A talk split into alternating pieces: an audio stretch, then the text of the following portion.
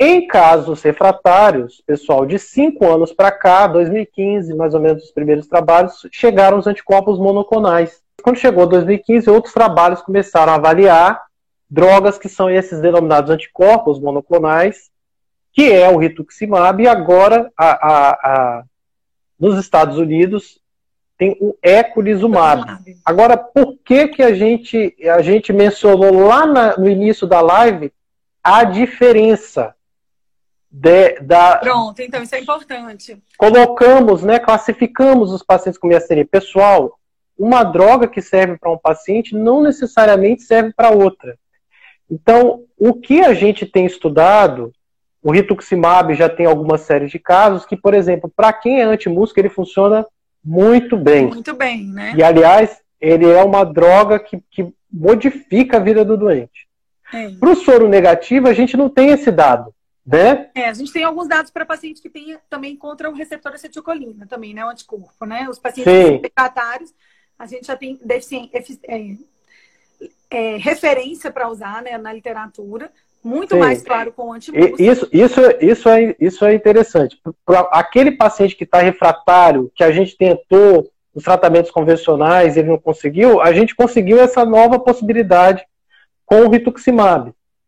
Esse eculizumab, ele é uma droga que é um anticorpo monoclonal que atua, preste bastante atenção, isso é um pouquinho complicado.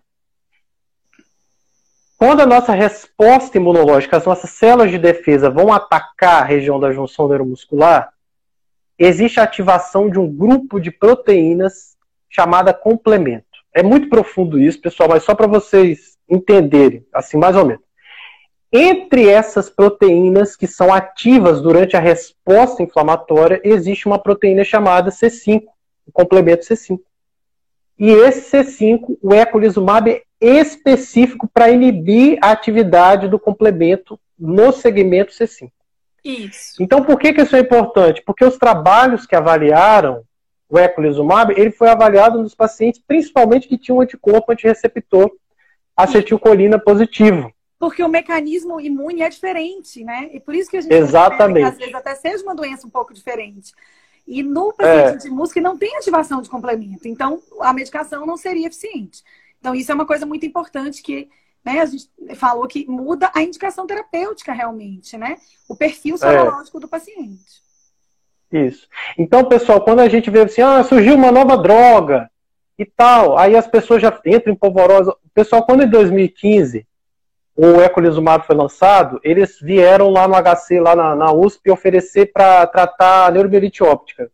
E aí a gente foi procurar saber qual era o preço. Era 500 mil reais.